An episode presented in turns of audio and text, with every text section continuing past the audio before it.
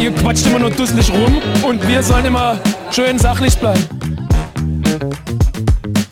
Irgendeiner darf einen Schmarrn schreiben, ja. Keiner wird dafür kritisiert. Die dürfen jeden Mist aufbringen. Warum sollen wir uns darüber Gedanken machen? Die Phrasendrescher, der Podcast. So alles bla bla bla ist das doch. Hallo und herzlich willkommen zur sechsten Ausgabe der Phrasendrescher. Wie immer analysieren wir eine Phrase aus der Welt des Fußballs. An meiner Seite zu Gast sind Martin Rafelt. Tag. Und Professor Dr. Simon Meyer-Fiaker. Hallo zusammen. Zu Gast habe ich gesagt, das ist natürlich nur die halbe Wahrheit. Ihr wohnt ja quasi hier. Es ist ja unser aller Podcast. Auch meiner, Tobias Escher, mein Name. Ich moderiere den Bums hier und lege direkt los mit der Phrase der Woche. Die Phrase der Woche. Dann passiert in dieser taktisch geprägten ersten Halbzeit herzlich wenig. Ansonsten, ja, dominantes Chelsea in einer Partie, die eher einem Schachspiel anmutete in Durchgang Nummer 1. Ein 0, 0 der besseren Sorte bekamen die Zuschauer zu sehen. Sowohl Mainz als auch Gladbach agierten taktisch sehr diszipliniert und lieferten sich eine Partie Rasenschach. Die Phrase der Woche. Diese Phrase war etwas komplexer, beziehungsweise eine etwas nicht ganz so eindeutige Phrase, die wir heute besprechen, sondern eher ein Phrasenthema. Wir haben es jetzt mal unter der Überschrift zusammengefasst. Ein Spiel für Taktikliebhaber.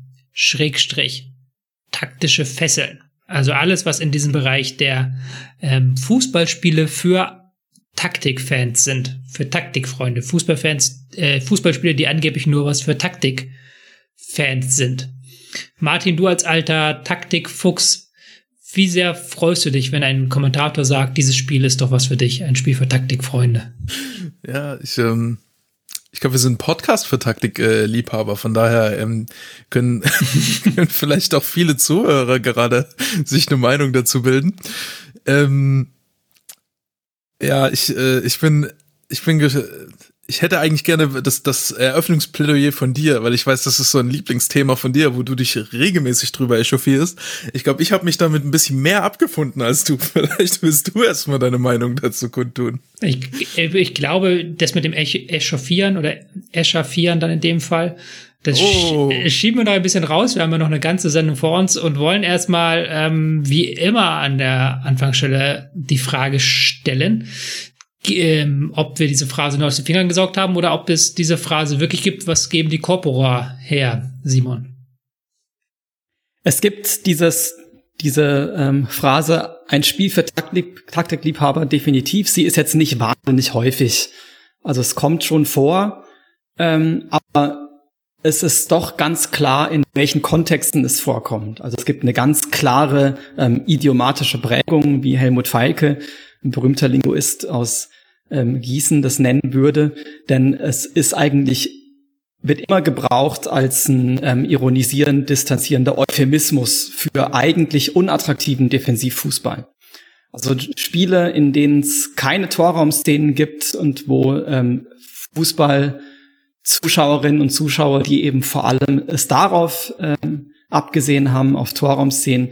Wenn denen nichts geboten wird, dann ähm, wird das schön geredet mit einem Spiel für ähm, Taktliebhaber. Was umgekehrt heißt, dass ähm, damit die Taktik natürlich in denkbar schlechtes Licht gerückt wirkt.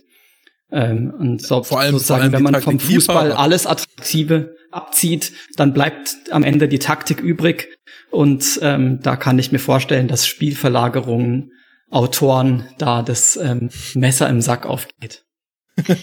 ja, schöne genau. Formulierung. Ähm, wer nutzt denn diese Phrase hauptsächlich? Ist das eine, ähm, eine Phrase, die auch von Aktiven genutzt wird, oder ist das eine hauptsächlich journalistische Phrase? Das ist eine journalistische Phrase. Also ich habe noch nicht, also ist mir noch nicht untergekommen jetzt bei meiner Recherche, dass das von Aktiven tatsächlich gebraucht worden wäre. Also es gibt ja noch eine andere Verwendungsweise von ähm, Taktikliebhaber, ähm, wenn es dann, wenn einzelne Personen damit charakterisiert werden. Ne? Also es gibt bestimmt Trainer, die sind ähm, irgendwie taktikaffiner. Mhm. Ähm, und es gibt auch, ähm, es gibt auch Journalisten, und Fußballkommentatoren, die in der Szene dafür bekannt sind, ein besonderes ein besonder, besonderes Faible für diese Fragen zu haben. Die werden dann auch als Taktikliebhaber bezeichnet, aber speziell in dieser Verwendung ein Spiel für Taktikliebhaber, das ist ein Journalistending, meiner Wahrnehmung nach. Mhm. Wir hatten jetzt ja in den, Let in den ähm, wir hatten jetzt ja in den vergangenen Auf äh, Ausgaben Phrasen, die in ihrer ähm, die etwas Konkretes, die was Konkretes ausgesagt haben, aber dann eigentlich sehr breit gestreut sind, wo man dann am Ende verloren, sich ja verloren hat in dieser Phrase. Wo ich hingegen jetzt bei dieser Phrase mit dem Spiel für Taktik lieber, aber es ist ja so, dass damit etwas sehr, sehr Bestimmtes gemeint ist, man es sehr, sehr allgemein formuliert. Weil du hast es ja schon mit dieser ironischen ähm, Komponente angedeutet, Simon. Bei dieser Phrase geht es ja darum, dieses Spiel, äh, ein sehr langweiliges Spiel, gewissermaßen ähm, abzuwerten. Also beziehungsweise zu sagen, dieses, das ist ein langweiliges Spiel, da kann jetzt jemand, der Taktik mag, hat da seine Freude dran. Aber selbst dieser Taktikbegriff wird ja da sehr einseitig benutzt. Das ist ja das, was ich an diesem ähm, Begriff kritisiere. Nämlich, dass es ja bei der Taktik hier einfach nur geht, dass es ja, man sagt nicht bei einem 2 zu 2, das ist ein von Taktik geprägtes Spiel, äh, wo die Offensivtaktiken so gut aufgehen. Sondern man sagt ja immer, es ist ein von Taktik geprägtes Spiel, was heißt, ähm, die Defensivreihen scheinen gut zu funktionieren. Es steht 0-0, passiert wenig, deswegen ist es ein Spiel für Taktikliebhaber. Oder gehe ich da falsch in der Annahme, Martin? Ja, genau. Deswegen musste das ja unbedingt äh, auch mal in, in die erste Staffel sozusagen unseres Podcasts mit rein, damit wir noch mal dem eine vernünftige Plattform bieten, um uns mal gemeinsam äh, darüber auszulassen, was das für eine Sauerei ist, dass uns als Taktikliebhabern hier ähm, reihenweise immer wieder vorgeworfen wird, dass wir Tore hassen. äh, wir lieben Tore. Äh, wir lieben Offensivfußball. Was soll das? Äh, wir äh, hier da stehen äh, zwei Mannschaften gegenseitig im 4-5-1 am eigenen Strafraum machen gar nichts und das ähm, soll ich dann gut finden oder was, wenn da nichts passiert? Das ist auch Quatsch. Ich finde es ja gut, wenn viele Dinge passieren in einem Fußballspiel. Also genau das Gegenteil ist der Fall. Äh, Gerade, also auch ich persönlich finde mich so häufig in Situationen, wo ich riskanteres Spiel rechtfertige und lobe, wo äh, Nicht-Taktikliebhaber eher dazu neigen zu sagen, ja, das ist äh, zu riskant, pipapo, das ist, da macht man nur Fehler, da, da kann man nicht den, man kann da nicht den Spieler unter Druck anspielen, der Torwart soll da nicht äh, ins, ins soll da einfach den Ball weghauen, äh, der soll da nicht ins Dribbling gehen in der Position, wo was ganz häufig von ja, auch der Torwart, ja klar, das gibt, Tor gibt, gibt ja, ja auch, dass der Torwart dann einen anlaufenden Stürmer austribbelt, wo er, ja, wo, wo sich ja Leute einkacken ohne Ende. Und ja, äh, wo ich dann sag, naja, wenn er das kann, soll er es machen. Und ähm, der Punkt bei sowas ist ja, dass man sagt, okay, wenn es nicht klappt, kassieren wir ein Tor, aber wenn es klappt, haben wir eine gute Chance auf einen Torerfolg. Das heißt, es ist eine offensive Entscheidung, so ein Risiko einzugehen. Äh, und äh, der Fußball neigt sehr stark dazu. Ich glaube, alle, ganz viele Spiele neigen dazu, zu defensiv zu gespielt zu werden, weil der Mensch diesen ähm, wie nennt sie, wie heißt dieser Bias? Verlust, also quasi Verlustangst. Hm. Ähm, Verlustangst. Als Bias in sich trägt, dass man die Sachen, die man schon besitzt, äh, wertet man höher als die Sachen, die man bekommt. Wenn ich, äh, wenn ich dir anbiete, ich kauf dir für acht Euro was ab, was fünf Euro wert ist, müsstest theoretisch immer Ja sagen, trotzdem neigen Leute eher dazu zu sagen Nein. Äh, weil das ist im tiefen Menschen verankert, dass man die Sachen behalten will, die man schon hat. Und wenn man kein Gegentor kassiert hat, also wenn die Null steht, dann möchte man die Null auch gerne behalten. Und man, man, man geht intuitiv eher auf ein 0 zu 0 als auf ein 3 zu 3, weil das 3 zu 3 fühlt sich unsicher an, so, obwohl man ja im Endeffekt das gleiche Ergebnis hat. Also es gibt rational ja. keine, keinen Grund dafür, dass, ja. Und kommen wir schon wieder diese, weit weg. Kommen wir ein bisschen weit weg vom äh, Thema Taktikliebhaber. Genau, genau, genau. Aber mein, mein Punkt ist, ähm, ähm, dass nicht Taktik, gerade auch nicht Taktikliebhaber neigen dazu, ähm, äh, lang, auch ein Stück weit langweilige Spiele zu fordern. So, und es gibt eher Taktikliebhaber wie Guardiola oder Tuchel, die dann Risiken eingehen, für diese dann auch kritisiert werden. Wo, wo dann auch gesagt wird, das ist, das ist aber schlecht, dass ihr das mit dem Torwart aufbaut, das ist doch viel zu riskant. So.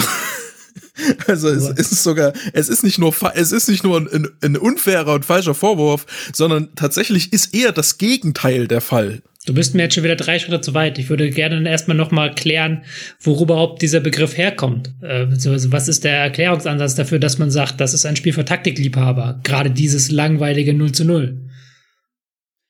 Ja, ich denke, also dieses. Die, mach du erst? Ja, ich finde äh, überhaupt mal das Wort Taktikliebhaber. Ähm, also du hast jetzt gesagt, ähm, Taktikliebhaber wie Guardiola.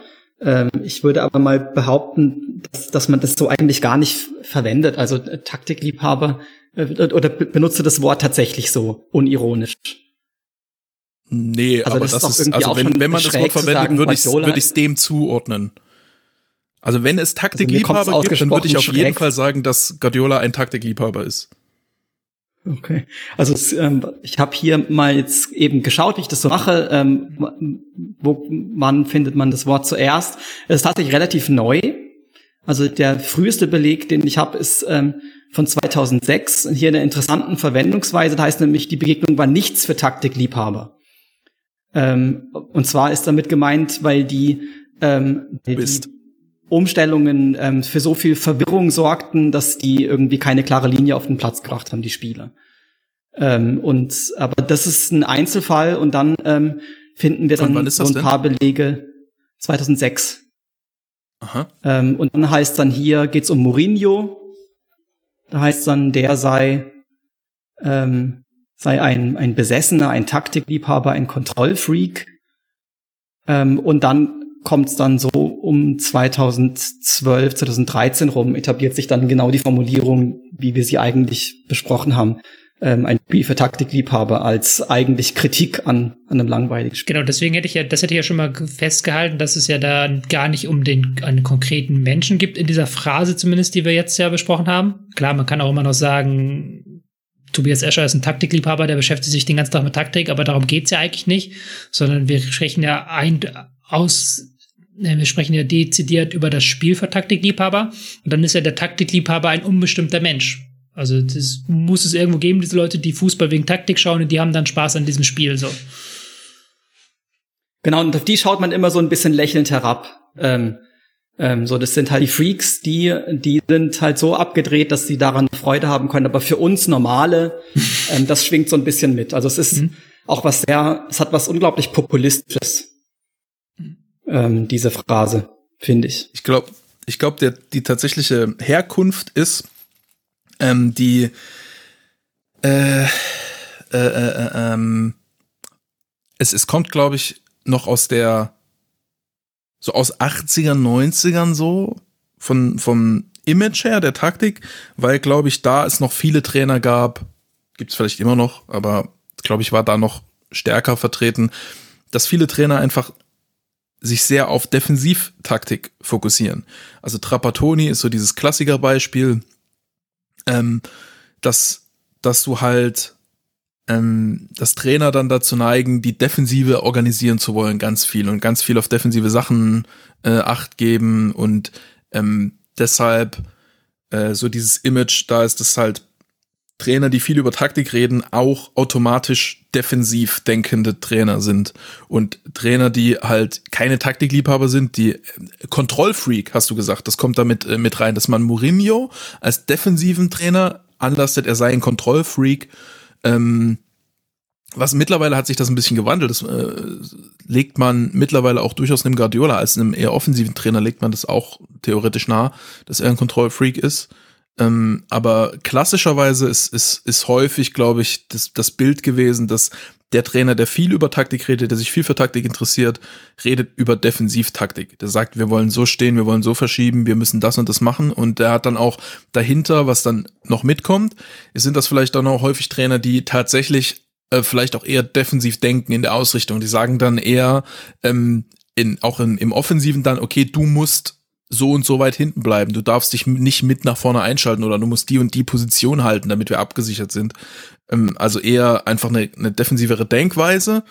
Und deshalb ist es immer noch so, dass dass Taktik mit Defensivtaktik gleich Ich finde das gar nicht so konkret behaupten, dass das äh, von Trainer herrührt. Ich würde erstmal, wie du es gerade gemacht hast, ja auch das ganz allgemein festhalten, dass Taktik ja immer noch sehr stark für Defensivtaktik steht.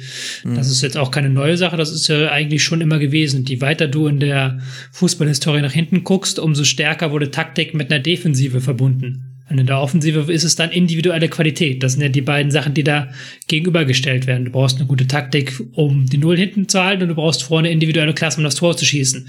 Was wir natürlich wissen, äh, mit, was uns natürlich die Arme in die Luft werfen und oh nein schreien lässt, weil wir natürlich anders drüber denken über den Begriff Taktik. Aber das ist ja die populäre Definition des Ganzen und das ist ja auch das, was dahinter steckt. So hier ähm, scheinen die beiden Teams eine gute Defensivtaktik zu haben. Deswegen steht es 0, 0 zu 0 und nicht, weil die beiden Teams eine schlechte Offensivtaktik haben. Ja, genau. Ähm, was ja sogar, also dieses Bild führt ja sogar dazu, ähm, dass Fußballspiele tendenziell schlechter sind, als sie sein könnten, weil ähm, relativ wenig, also weil, weil auch Trainer nicht so viel in die Verantwortung genommen werden für mangelnde Offensivperformances so. Und, ähm, und auch eher für ein also, also es, es, es gibt ja auch, gerade bei Unterle, das ist dann nochmal ein anderes Thema, aber gerade wenn unterlegene Mannschaften extrem defensiv spielen, dann werden sie nicht dafür kritisiert, dass sie kein Tor schießen. Aber wenn sie offensiv spielen, also ich sag mal, wenn Werder Bremen gegen Bayern 0 zu 1 verliert, dann wird eher gesagt, ja, haben lange dagegen gehalten, Pipapo spätes Gegentor kassiert. Wenn sie 3 zu 2 verlieren, dann wird eher gesagt, ja, ist ein bisschen naiv gewesen, äh, drei Gegentore kriegt Pipapo.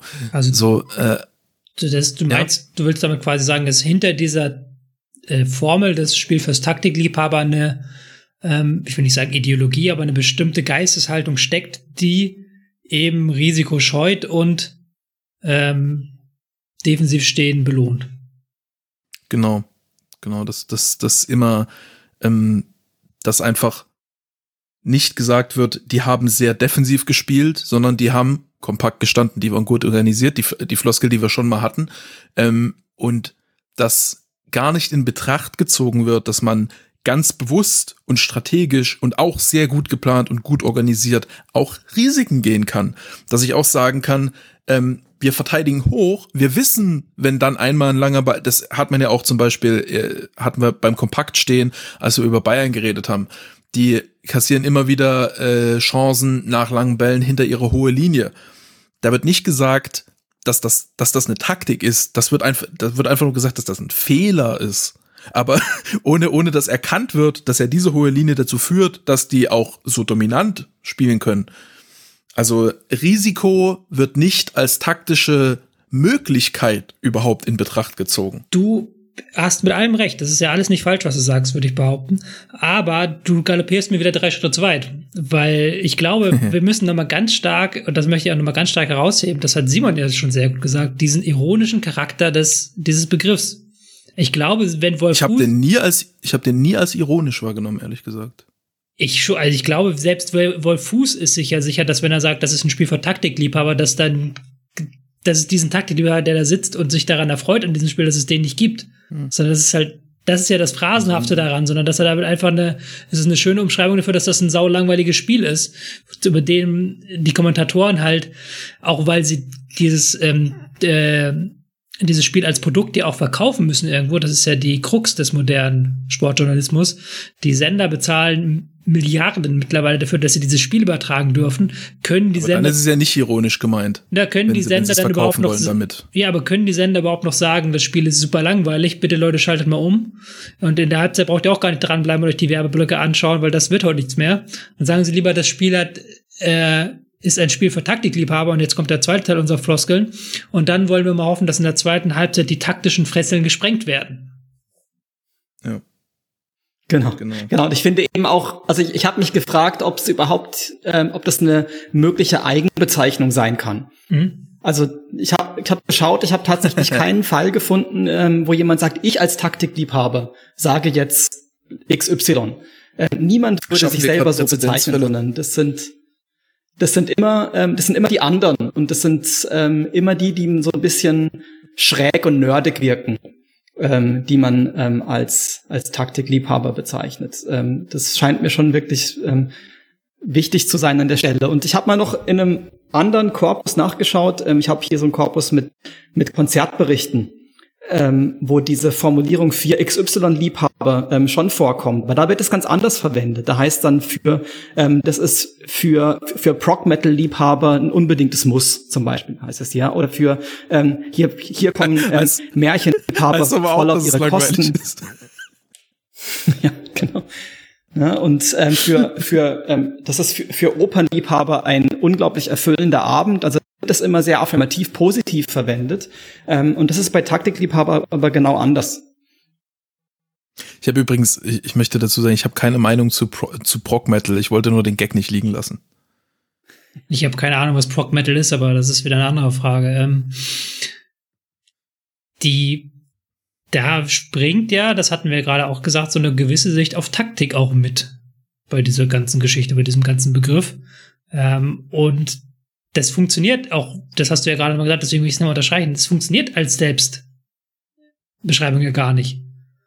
Ich meine, ich kann ja, ich bin Fußballliebhaber, ich bin ja kein Taktikliebhaber. Ich interessiere mich für den Teilbereich Taktik, aber ich würde halt nie sagen, ich bin ein Liebhaber von Taktik. Wie soll denn das überhaupt funktionieren? Also, weil Taktik ist ja, ja ein ganz allgemeiner Begriff. Wie kann ich davon Liebhaber sein? Äh, ich wollte nur anmerken, dass wir äh, den Taktik-Nerd den haben wir oder ich glaube speziell du ja auch teilweise so als so halb ironische Selbstbezeichnung auch übernommen, glaube ich, hm. ne? Aber es ist ja was anderes als ein Liebhaber, glaube ich, ein Nerd. Ja. Ist aber, ist er fast bedeutungsgleich. Liebhaber klingt nur strange. Simon?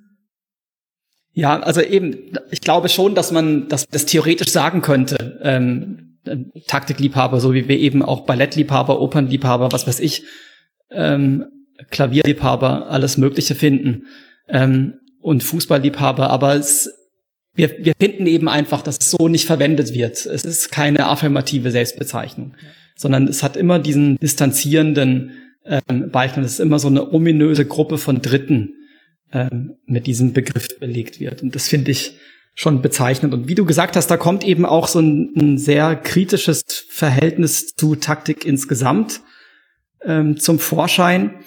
Und das wird, glaube ich, auch deutlich an dieser zweiten Phrase, die wir heute besprechen wollen. Vielleicht gehen wir auch dazu über. Ich will dir die Moderation nicht wegnehmen, Tobi, aber gerne, klar. Ähm, taktisch, taktische Fesseln ist natürlich mhm. auch interessant.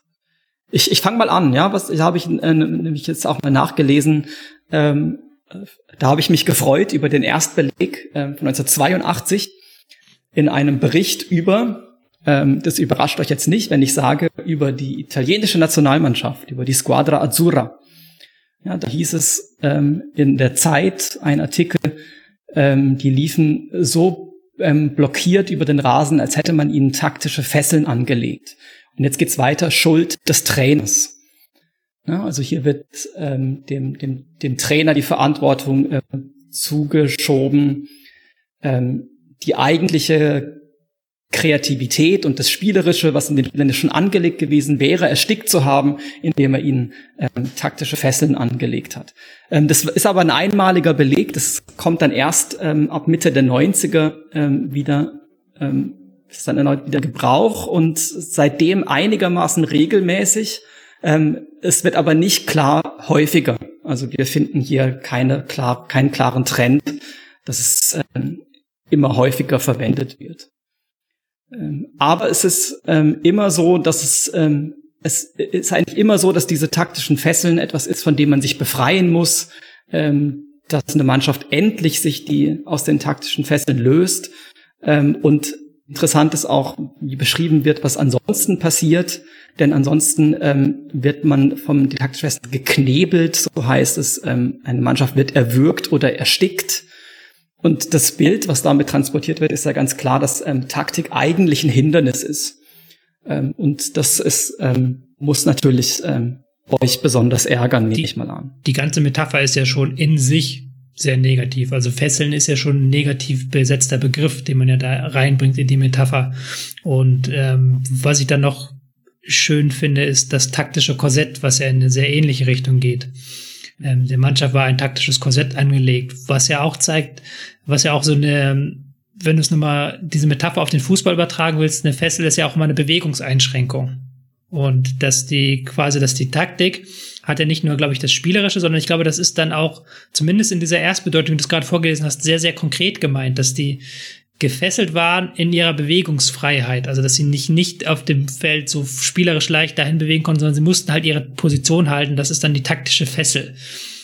Es wird ja auch immer gerade gerne im Zusammenhang mit Einzelspielern genannt. Dieser Spieler äh, tut sich schwer mit den taktischen Fesseln des Systems, mit den, äh, mit den Fesseln des taktischen Systems. Wird das so verwendet? Kann man so verwenden, habe ich auch schon gehört, glaube ich, oder? Aber wahrscheinlich, es wird eigentlich, meistens wird es natürlich verwendet mit äh, taktisches, äh, taktische Fesseln befreit oder Trainer XY hat der Mannschaft taktische Fesseln angelegt, dann kam der neue Trainer und hat die Mannschaft von den taktischen Fesseln befreit. Ich weiß gar nicht, kommt das häufig zusammen mit dieser Befreiungs, mit dem Befreiungsbegriff vor? Ja, genau. Ähm, also es kann dann auch heißen, ähm, dass die, die, die erste Halbzeit war jetzt sehr von Taktik geprägt und wir ähm, wollen jetzt mal hoffen, dass es ihnen gelingt, nach der Pause ähm, sich von den taktischen Fesseln zu befreien. Ähm, das ist ähm, eine Möglichkeit. Oder eben, wie du es gerade beschrieben hast, beim Trainerwechsel. Ähm, da hieß es dann, dass ähm, ähm, wer kam nach Ancelotti bei den Bayern? Kovac. Ja, nee, Ancelotti, Ancelotti kam nach Guardiola, so rum war es, glaube ich. Ancelotti, äh, Guardiola, Ancelotti, Heinkes, Kovac, Flick. Und bei, bei Ancelottis erstem Spiel gab's so die Diskussion, wow, so gut haben die ja unter Guardiola nie gespielt, da wurden ja total die taktischen Fesseln gelöst. Weil Ancelotti dieses genau. Menschenfänger-Image hat. Ja, genau. Mhm. Interessant. Ja. Aber ist es sozusagen immer eine Chiffre für ähm, ein zu kontrolliertes Spiel, ähm, aber immer ähm, mit wenig Mut zur Offensive. Insofern passt das gut zu dem, was wir gerade beim Spiel für Taktikliebhaber hatten. Also taktische Fesseln ähm, bezieht sich immer darauf, dass, ähm, dass, die, ähm, dass das Offensivspiel nicht ähm, zur Entfaltung kommt. Wenig Spielfreude, wenig Kreativität. Ich würde jetzt mal den, ähm, den Advokat des Bösen machen und diesen Begriff einerseits Spiel für Taktikliebe, aber auch gerade taktische Fesseln insofern verteidigen, als dass es ja, die Frage stelle ich an dich, Martin, die Aussage gebe ich dir mal als Spielball, es gibt ja tatsächlich auch im äh, praktischen Bereich, dass ein Trainer eine Mannschaft derart viele ähm, taktische Vorgaben gibt, der viele Vorgaben gibt, was wann wie zu tun ist, dass die ähm, Spieler sich in ihrer Entscheidungsfreiheit eingeschränkt fühlen, dass sie sich dann gar nicht mehr trauen, gegen diese taktischen Vorgaben zu handeln und eigene Entscheidungen zu treffen. Und dann kann ja wieder ein taktische Fessel sozusagen angelegt sein, dass die Spieler eben in ihrer Entscheidungsfindung beeinträchtigt sind durch all die Vorgaben. Ähm, ja, kann durchaus passieren. Ich, ich glaube, man muss zwei Facetten an, angucken davon. Einmal nochmal die, die defensive Herangehensweise, dass man sagt, die sind gefesselt in dem Sinne, dass sie einfach zu defensiv spielen oder zu sehr auf Defensive fokussiert sind. Ähm, und einmal in der Offensive, dass man ähm, konkrete Handlungs- oder Positionsvorgaben macht und dann das Ausbrechen aus diesen Vorgaben vielleicht von der Situation erfordert wird und dann aber nicht getan wird. Hm. Das ist ja die Defensive, ähm, wenn man wenn es nicht heißen würde taktische Fesseln und ein Spiel für Taktikliebhaber, sondern wenn es heißen würde ein Spiel für Defensivliebhaber und ein Spiel äh, und defensive Fesseln oder defensiv taktische Fesseln, dann wäre dem schon mal ziemlich geholfen, weil es ja einfach ganz objektiv sagbar ist, dass du sagst, wenn du einem, wenn du beispielsweise, beispielsweise Tuchel sagt, er will immer fünf Spieler in der Restverteidigung haben. Das heißt, du hast fünf Spieler hinten und die können nicht einfach in den Strafraum rennen, weil die haben die Aufgabe, die Konter abzusichern. So, das ist nun mal objektiv dann eine defensive Herangehensweise. Oder wenn Mourinho sagt, meine Flügelstürmer sollen die gegnerischen Außenverteidiger verfolgen, dann stehe ich hinten in der Sechserkette und habe niemanden mehr vor Konter vorne, dann ist das eine defensive Herangehensweise, eine defensive Taktik, eine defensive Strategie, die dazu führt, dass diese Mannschaft weniger Offensiv-Output hat, weniger Bewegung nach vorne, weniger Spieler vorne hat, als das bei einer anderen Taktik, bei einer anderen Strategie möglich wäre das kann auch ohne Takt, also das kann auch ohne Trainer passieren. Es, es kann auch locker passieren, dass eine Mannschaft einfach äh, äh, intuitiv einfach zu defensiv spielt. Da brauchst du nicht unbedingt einen Trainer dafür. Mhm.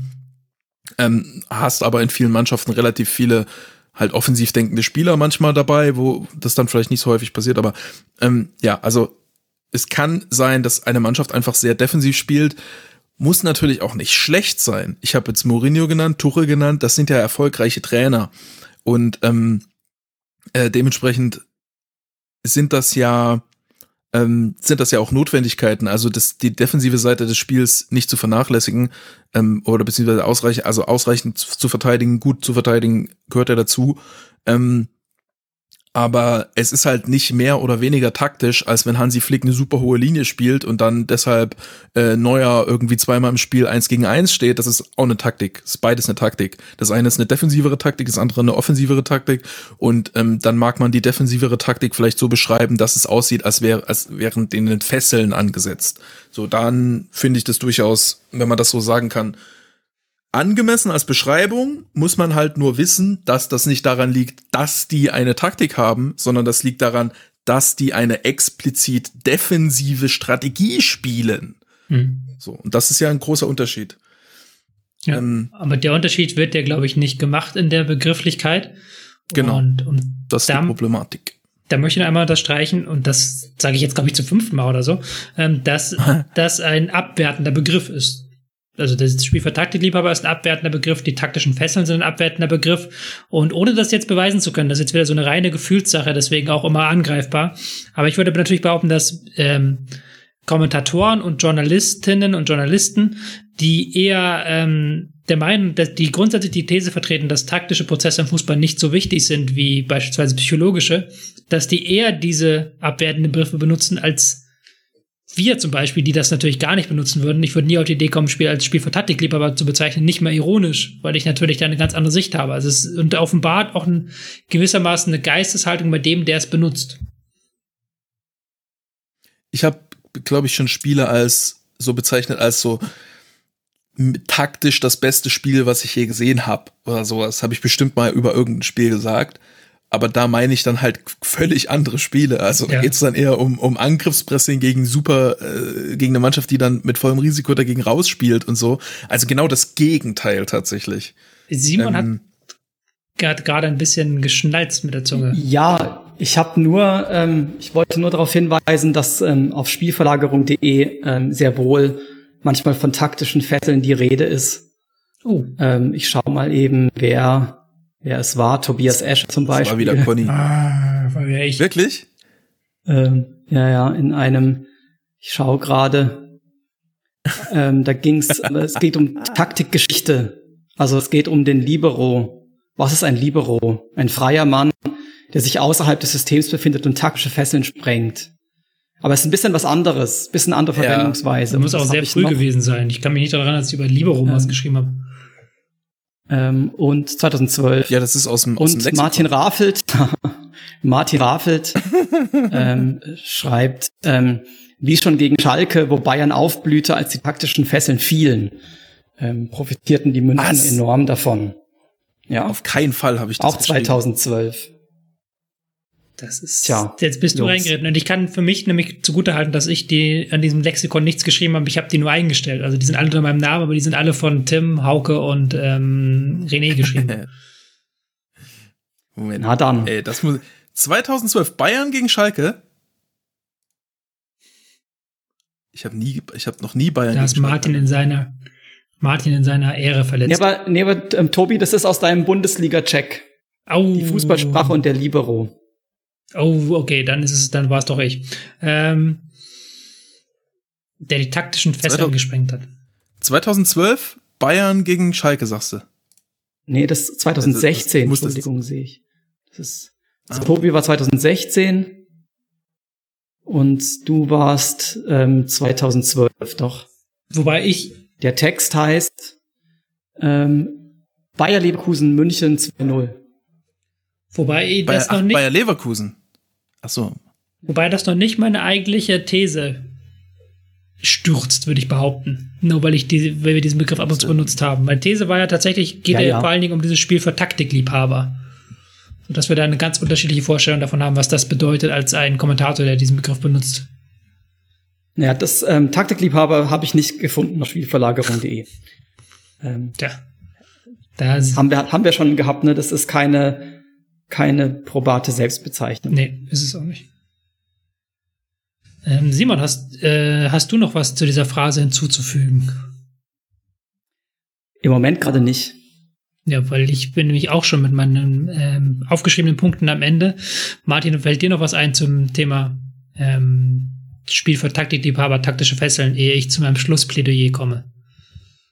Ich muss auf jeden Fall ähm, an, anmerken, dass, äh, dass mein, mein Hinweis auf die taktischen Fesseln sich äh, auf das auf die Wechselwirkung zwischen beiden Teams bezieht und nicht auf äh, mangelnde oder wegbleibende Vorgaben von einer Seite. Aber ich kann auch nicht genau nachvollziehen, was ich da geschrieben habe gerade.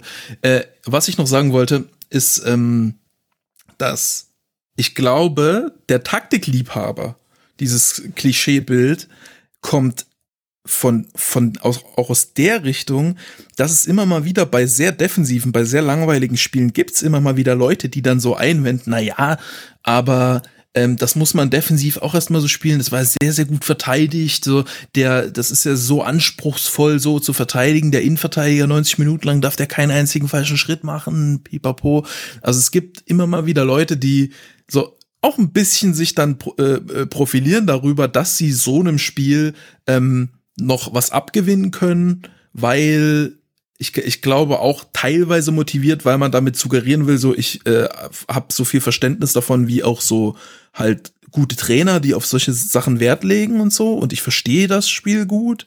Und deswegen kann ich diese auch so ein defensives Spiel äh, dem noch was abgewinnen, weil das beeindruckend ist, wie äh, organisiert und wie diszipliniert die, die Mannschaften das, das, das spielen. Und ich glaube, ähm, die, dieser abwertende Begriff Taktikliebhaber bezieht sich auch auf, auf solche Leute, die so langweilige Spiele äh, gut reden, auf, in, in, mit dem Argument, dass es halt nicht so, dass es ja trotzdem guter Fuß, also guter Defensivfußball ist. So.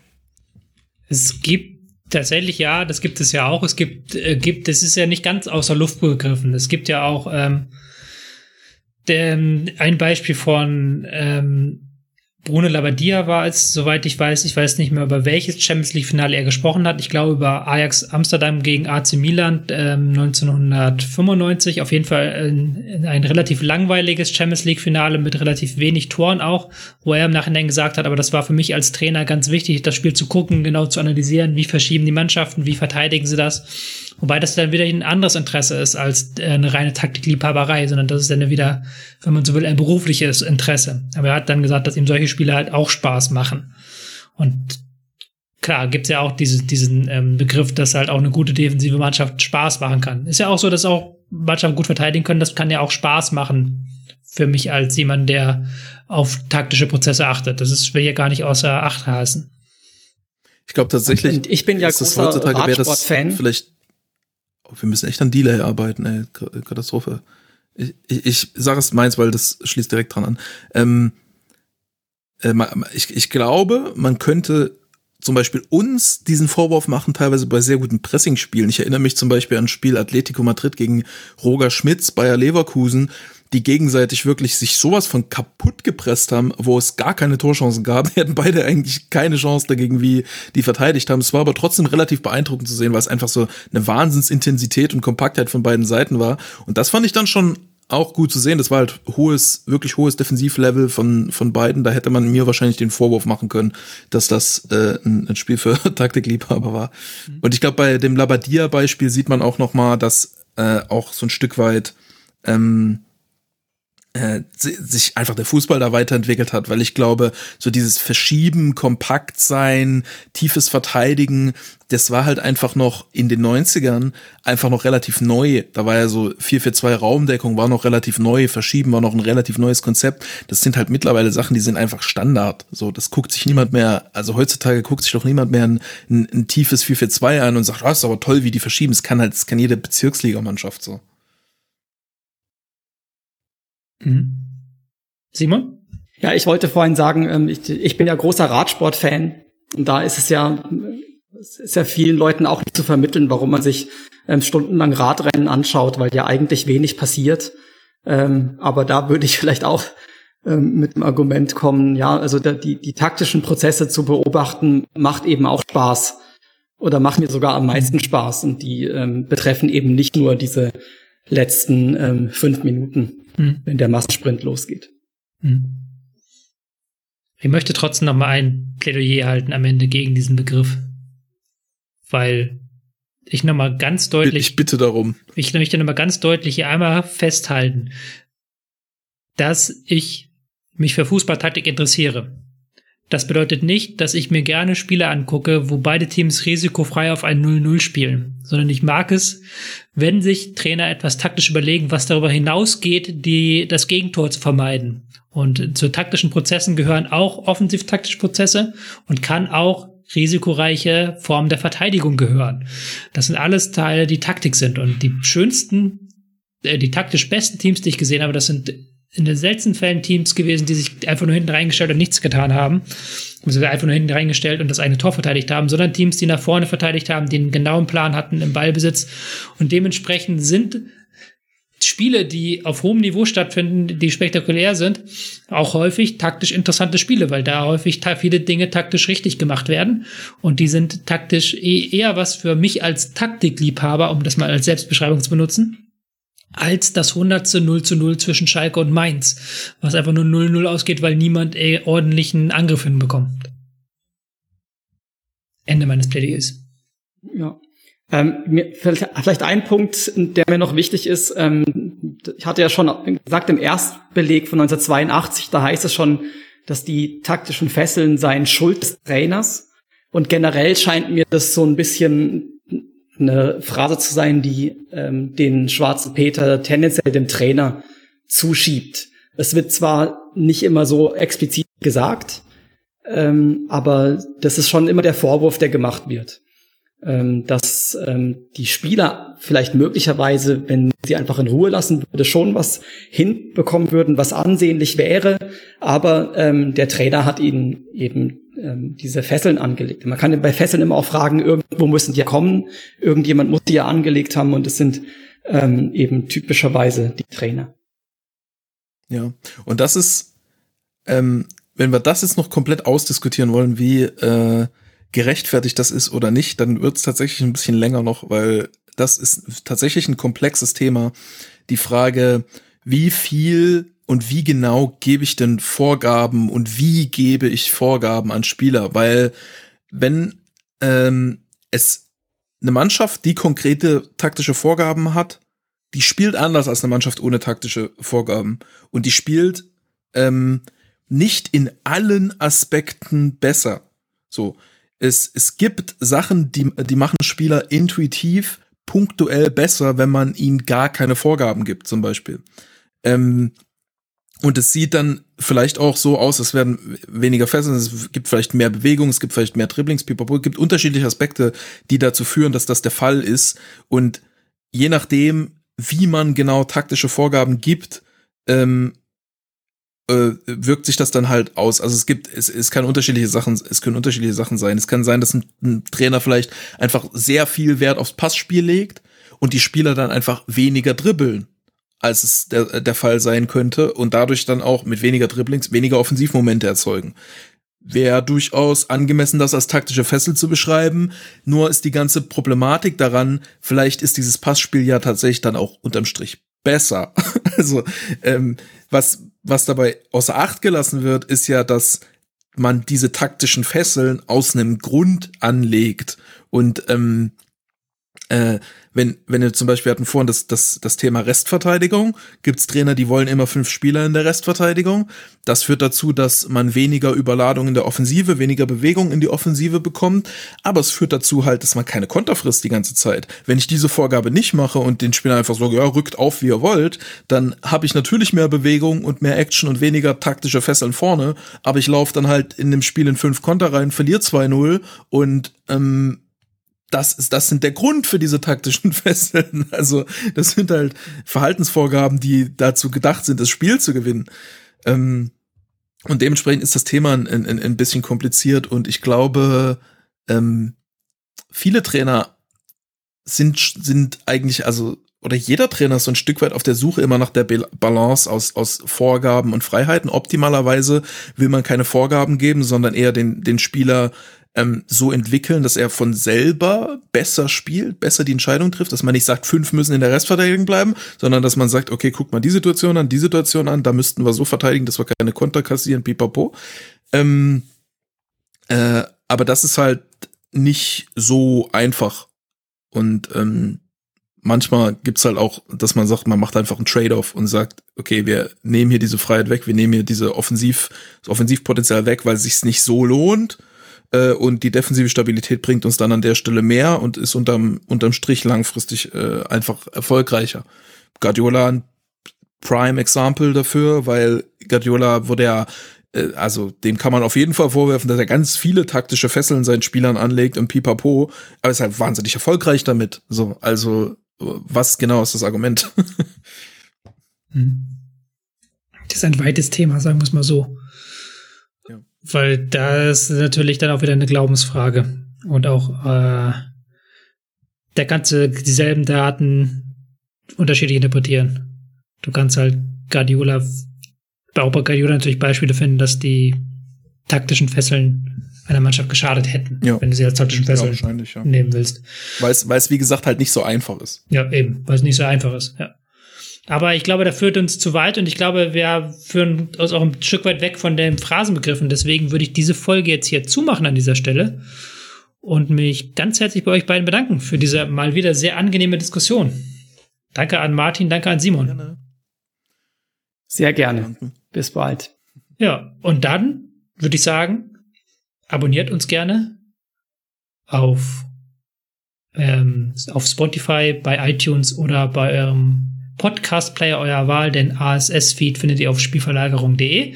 Ähm, folgt uns auf Twitter, at Fußballlinguist ist der Simon, der Martin als at Martin Raffelt und meine Wenigkeit at Tobias Escher. Dort sind wir auch jederzeit zu haben für Fragen und auch für Phrasenideen, auch wenn wir jetzt unseren Phrasenplan für diese Staffel, die ja zehn Folgen umfasst, einigermaßen voll haben, ähm, kann man ja auch nochmal noch sich Phrasen für später merken. Die Liste wird länger und länger. Die Liste wird, ist quasi unendlich erweiterbar. Es gibt so viele Phrasen im Bereich des Fußballs, da haben wir noch genug zu tun. Ich sage erstmal vielen Dank fürs Hören, vielen Dank fürs Mitmachen an euch beide und eine schöne Woche. Macht's gut. Ciao. Ciao. Tschüss.